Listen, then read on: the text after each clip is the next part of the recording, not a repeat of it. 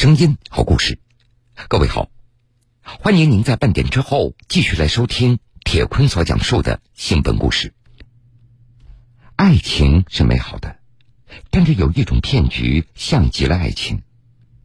陕西西安女孩小雨就有过这样的一段痛心的经历。小雨她就是一名普通的上班族，空闲的时候喜欢用手机刷一刷社交软件。有时也会在软件上分享自己日常生活的点点滴滴。小雨还记得，就是这发布自己生活琐事的无意之举，让男子胡某闯入了他的生活。个类似于朋友圈，在那上面叫瞬间嘛，发了一条消息，然后他看见了，给我就在开始跟我聊天。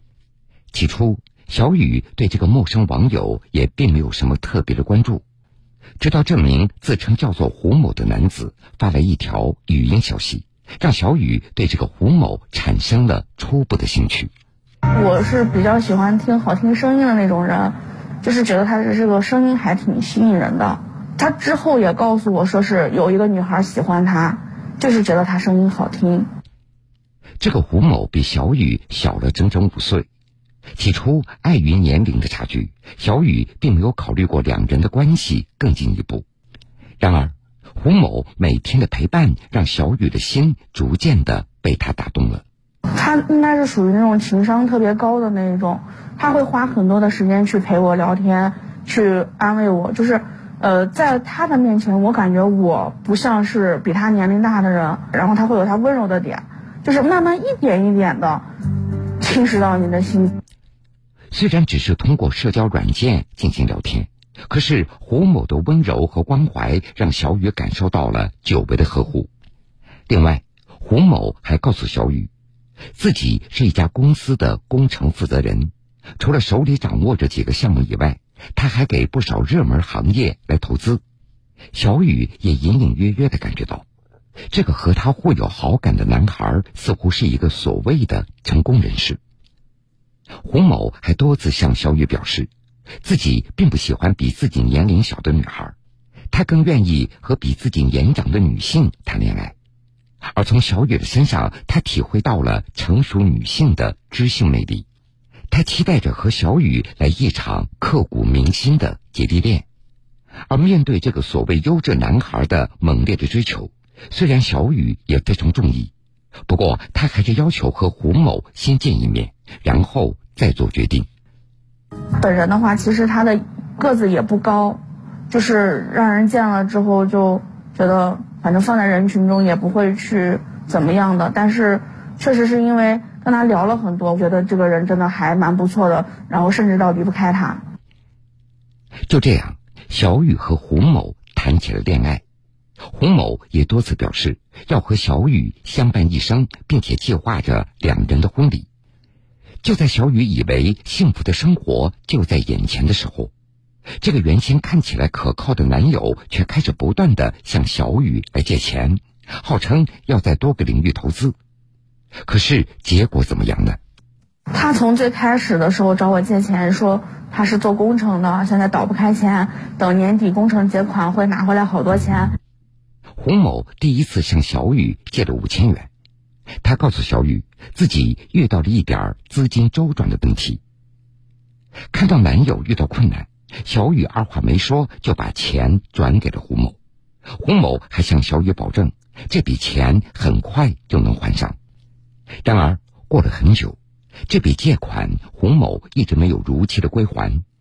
可是小雨并没有把这五千块钱放在心上。但是就是从这次以后。胡某又开始以投资的名义向小雨借钱，并且还有一个看似冠冕堂皇的理由。后来他找我借钱，告诉我说他是为了投资，投资之后挣的钱是为了我们俩结婚以后去用的。先开始说要投资花店，要去学习，然后后来又跟我说要去做那个编程学校，又要投钱。这几笔所谓的投资。胡某又从小雨这里借走了数万元，这几乎是小雨这些年所积蓄的大部分。虽然小雨将钱借给了胡某，可是他的心里也开始对胡某借款的真实性产生了疑问。虽然男友一再声称这是正经投资，可是小雨却在暗中对胡某所描述的花店和编程学校进行调查。也确实给我拍了照片，他在做那个花束，有有照片拍回来。那个店就是我有我有地址，我在百度地图上能查得到。我也甚至去查了他们去做的那个编程学校的那个地址，也是可以查得到的。经过暗中调查，这男友口中的项目并非子虚乌有，这似乎让小雨又吃下了定心丸。与此同时，胡某也不断的向小雨描述着两人结婚以后的美好的画面。会拿回来好多钱，到时候会在我生日的时候给我求婚呀，送我什么东西呀。我并不在乎这些，但是就是，呃，还是觉得会有一点憧憬嘛，觉得他可能就会真的做到这样，就会就会有这个幻想。在甜言蜜语的攻势下，胡某再次提出，他的项目还需要追加一些投入，只要这次投资成功了，保证二人的婚后生活衣食无忧。我问过他，我说你怎么又要钱呀？不是都要过了吗？他说确实还差一点，甚至给我发过他们去签合同的时候的照片。但是他每一回找我借钱的时候，就跟我说，这个钱到时候是回本了，我会加倍还给你，而且咱俩以后结婚了，就是我们的生活会越来越好，就是给我画了一个很大的饼，然后我都信了。可是这次。胡某要借的钱已经大大超出了小雨的承受范围，即便她掏空自己多年来所有的积蓄，依然不能满足男友的要求。而此时，胡某却让小雨向自己的家人朋友来借钱，甚至教小雨利用信用卡和借贷软件进行套现。为此，小雨背上了各种贷款，每个月往返于不同的网贷平台。拆东墙补西墙，偿还所欠的债务。可是，即便这样，小雨还是依旧对男友深信不疑。我已经给你投资了这么多时间了，还有金钱，尤其是金钱，就是包括我已经网贷了这么多钱，还借了我朋友、同事的钱，我全部都砸进去了。我选择相信你。自打认识男友胡某以来，小雨前前后后借给他将近二十万元。高额的债务就像一个无底洞，让小雨越陷越深。每个月光是支付利息就让他难以招架。虽然小雨还在苦苦坚持着，等待胡某的投资大获成功，可是这巨大的经济压力让他喘不过气来。他开始向朋友倾诉这一段恋情所带给他的困扰。因为我当时还是觉得他会把钱拿回来。他告诉我这是九月底。我想再等到九月底的时间，我同学说你绝对是被骗了。后来他们也看聊天记录了，说他说的这每一句话，我们感觉都是在骗你。但这朋友的提醒，小雨并不认同，他依然觉得自己需要和胡某一起共度这结婚之前的最艰难的时光了。可是，在旁观者的眼里，胡某对小雨所做的一切，从一开始只有一个目的，那就是骗钱。就当时晚上已经都九点多了，还下着雨，他们俩硬是打车把我带到这儿来去报的案。在朋友的陪同下，小雨来到公安机关，向民警讲述了他和胡某交往的经过。直到这个时候，她依然相信自己的男友，认为这只是情侣之间简单的债务关系。可是随着调查的深入，胡某的真实身份逐渐被警方揭开。西安市公安局新城分局长乐中路派出所民警，我们发现事情并不是这么简单。这个她男朋友呢，就是经常以各种理由去向她借钱，但是借了之后从来没有还过，理由就是千奇百怪。办案民警发现，自从小雨和胡某确定了恋爱关系以后。两人的聊天内容也逐渐从生活琐事的分享变为胡某以各种理由向小雨借钱。其中，胡某第一次向小雨借的五千块钱引起了民警的注意。当时想的就是一个包工头五千块钱根本不够一个人的工资，还别说其他了。然后我就感觉这里面肯定有猫腻。当时我们通过查询嫌疑人的账单，发现转给嫌疑人的钱全部用作。呃，嫌疑人的日常消费，并没有说是去投资花店或者是投资嗯学校这一类。经过调查，警方发现，胡某他根本就没有正式工作，更与他口中的所谓工程负责人的身份毫无关系。另外，办案民警还对胡某口中的几个投资项目也展开了调查。民警发现，虽然这些项目是真实存在的，但是并没有任何胡某的股份和资金往来。显然，犯罪嫌疑人胡某对小雨先前的许诺全都是空头支票，胡某极有可能涉嫌诈骗。民警还发现，胡某的银行账户在一段时间以来前前后后有多笔大额转账，除了小雨陆陆续续转给他的十多万元以外，还曾经有一名山西的女子转给胡某五万元。那么，这名山西女子是谁？她和胡某又是怎样的关系呢？通过调查，民警也联系到了这名女子。她其实是有家庭的，但是因为家庭的不幸，可能跟自己的爱人经常会有磕碰，她才在选择在网上寻求一种安慰。但正好她就成了这个嫌疑人的猎物，嫌疑人正是利用他感情上受挫，需要得到倾诉为契机。去每天和他进行交流，去安慰他，去关心他。这名被骗的女子叫小张，她告诉警方，犯罪嫌疑人胡某也是用资金周转不开的理由向他借钱的。和小雨的遭遇一样，胡某也曾经对小张进行过热烈的追求。通过调查，民警还发现，两名被害人微信上显示的胡某的朋友圈的内容各不相同。而民警在搜索胡某的微信号以后，从他的朋友圈内又看到他与另外一名女子亲密的合影，由此民警判断，胡某极有可能还对其他女性实施诈骗。在掌握了相关的线索以后，办案民警对胡某的行踪展开调查。经过一番部署，警方将犯罪嫌疑人胡某抓获。通过调查他的手机，民警发现。除了先前的三名女性和胡某保持着亲密的关系以外，他还同时和其他多名女子关系暧昧。面对民警的讯问，胡某一再辩称，他之前的借款行为顶多算是情侣之间的债务纠纷，并不属于诈骗。然而，胡某隐瞒自己的真实身份和收入情况，利用各种借口从小雨等人手中骗取钱财。这种行为已经涉嫌诈骗。其中，西安的受害者损失约十七万，在山西的受害者他损失约五万。直到警方将胡某抓获，小雨和小张依然不敢相信，这个曾经和自己海誓山盟的恋人，竟然就是一个彻头彻尾的骗子。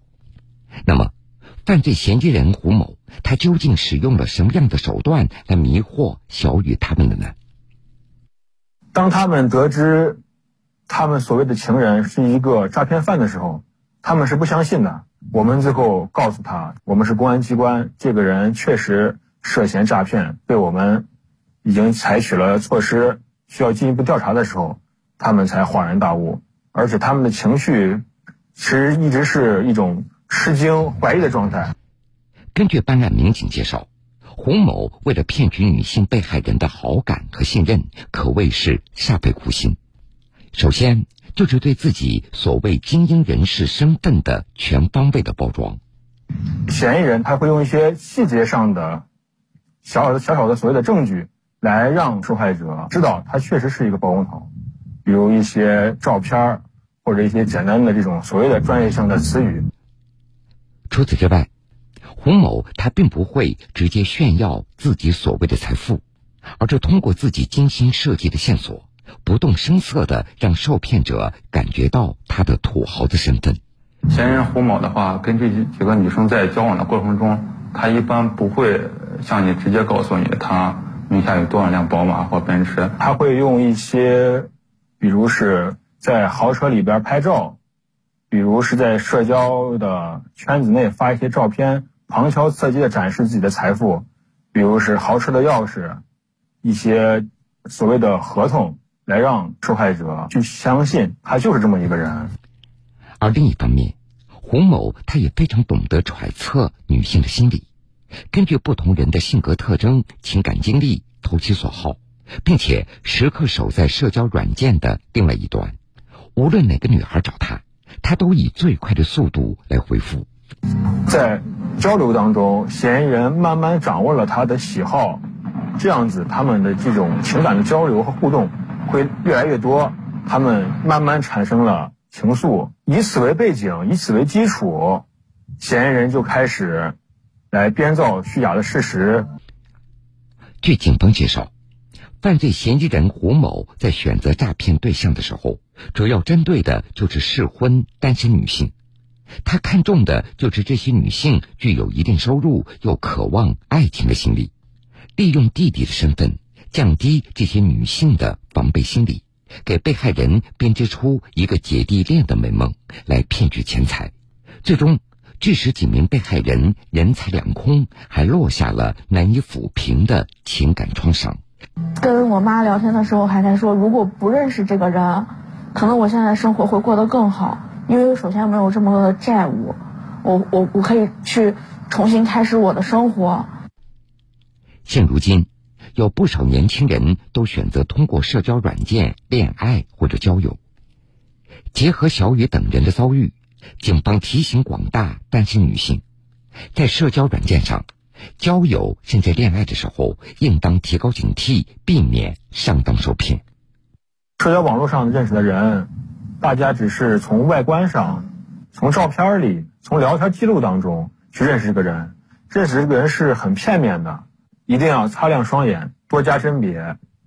特别是遇到资金往来，自己无法甄别的时候，可以寻求亲朋好友、公安机关的帮助，谨防上当受骗，造成财产损失。今年三月十号。陕西省西安市新城区人民法院开庭审理该案。法院认为，被告人胡某以非法占有为目的，虚构事实、隐瞒真相、骗取他人财物，数额巨大，其行为已构成诈骗罪，判处胡某有期徒刑三年八个月，并处罚金五万元。火眼金睛，铁腕出击。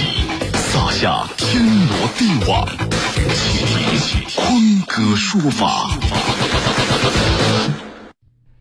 欢迎各位继续来收听新闻故事。网络不是法外之地，网络上的恶意行为同样也会被追究法律责任。前不久，北京海淀警方破获了一起利用网络订餐实施敲诈勒索案件。犯罪嫌疑人曾经是餐饮从业人员，他知道饭店一旦被投诉或者收到差评，对餐厅的影响会有多大，于是他就动起了歪脑筋，用恶意差评来敲诈勒索多家饭店。今年六月的一天中午，位于北京市海淀区的这家餐厅，厨师们正在后厨忙碌着。餐厅经理李女士正将一个个打包好的饭菜交给外卖骑手进行配送。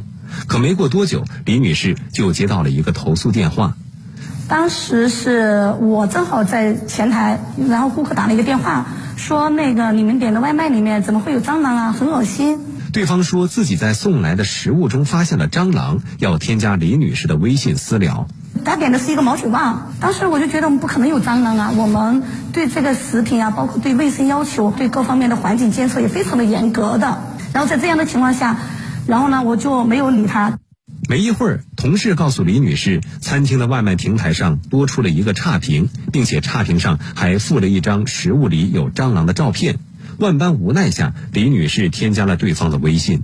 啊，我第一时间表示歉意，我说对于我们的产品，如果有疑有那个疑问，呃不满意或者什么的，我们是无条件退换的。退换之后他不愿意，接着把加我微信的时候告诉我，就这样就完了吗？然后就说你赔我钱吧，一赔十，赔到这事儿我就给你把那个差评给你删除。此时正好处于用餐的高峰期，李女士为了尽快息事宁人，只能按照对方的要求进行了赔偿。说那你看看能不能少点？他说少不了，反正就是一赔十，你就就让他这样吧，你们也不容易，给我四百块钱吧。本以为这件荒唐事就这样告一段落了，然而第二天，商场内的另一家餐厅也遇到了同样的情况。我们旁边的邻居，他呢也是一样点的类似相同的菜，然后呢也是相同的图片发给了对方，就要求赔偿。然后跟我一沟通，我说对，我是有收到一个这样类似的。我当时我说我第一感觉，我说他就是骗子。越想越不对劲儿的李女士，立刻来到北京市公安局海淀分局曙光派出所报警，向警方讲述了自己遭遇的经历。用不同的企业多次使用这个同一张照片，嫌疑人也是采取了威胁、恐吓这些手段、方式方法，在聊天记录里就能显现出来。我这个你们不给我解决这件事儿，不给我按食品卫生相关的法规进行赔偿，那么我就去投诉你们，让你们买卖做不成，不好做。根据这种情况，民警判断店家应该是遭受到了敲诈勒索。于是立即开展侦查。经过走访，警方发现这名所谓的顾客在辖区内多家餐厅门店都有下单，而且都有吃出蟑螂并索要赔偿的经历。我们第一时间到店家进行了走访，同时到收取外卖的这个所谓收外卖的地址也看了，发现，在那个收外卖的前台放着好几个同一个收款人、同一个收外卖的。顾客从不同商家点的外卖，通过安保人员反映，就是点了之后根本也没人来取，所以好多都是放置了好几天，最后也就扔了。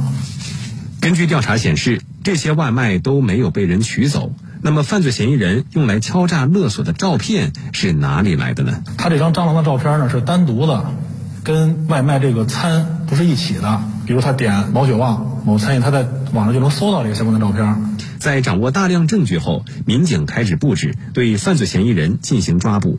但民警经过侦查，发现犯罪嫌疑人并不在北京。那么，犯罪嫌疑人的取餐地址又是如何选择的呢？他嫌疑人还是为了逃避打击，在相关的外卖平台软件里，直接就把收外卖地址的定位选择了，呃，餐饮店附近的一些公共的酒店，因为酒店这种地方也不会引起人的怀疑。之后，民警通过订餐平台和聊天工具，很快锁定了犯罪嫌疑人王某的身份。八月十六号，民警将王某抓获归案。据犯罪嫌疑人王某交代，自己曾在北京一家餐馆担任厨师，知道餐厅一旦被投诉或是收到差评，会对餐厅有严重影响，因此就动起了歪脑筋。呃，他以这个评价为由来要挟店家，说我给你差评一星。和一些不好的评论，你给了我钱，我就把评论删了。这个在相关的软件，这一评价对于店家来说也是至关重要的。发现这个方式来钱也快，而且他觉得我也不在北京，你们也查不到我，他有这种侥幸的心理。目前，犯罪嫌疑人王某因涉嫌敲诈勒索罪，已被海淀警方依法刑事拘留。警方提示：餐厅遇到投诉时，应正常应诉，而不是本着息事宁人的态度花钱了事。遇到类似情况，一定要及时留存证据，向公安机关报案。好的，各位，感谢您收听了这个时间段的新闻故事。如果想回听以往的新闻故事，请各位在大南京客户端点播铁坤讲故事。节目的最后，铁坤在南京向各位说一声晚安。晚安，愿长夜无梦，在所有夜晚安眠。晚安，都有人陪伴身边。想说的话都没有说完。还是会有些遗憾。晚安。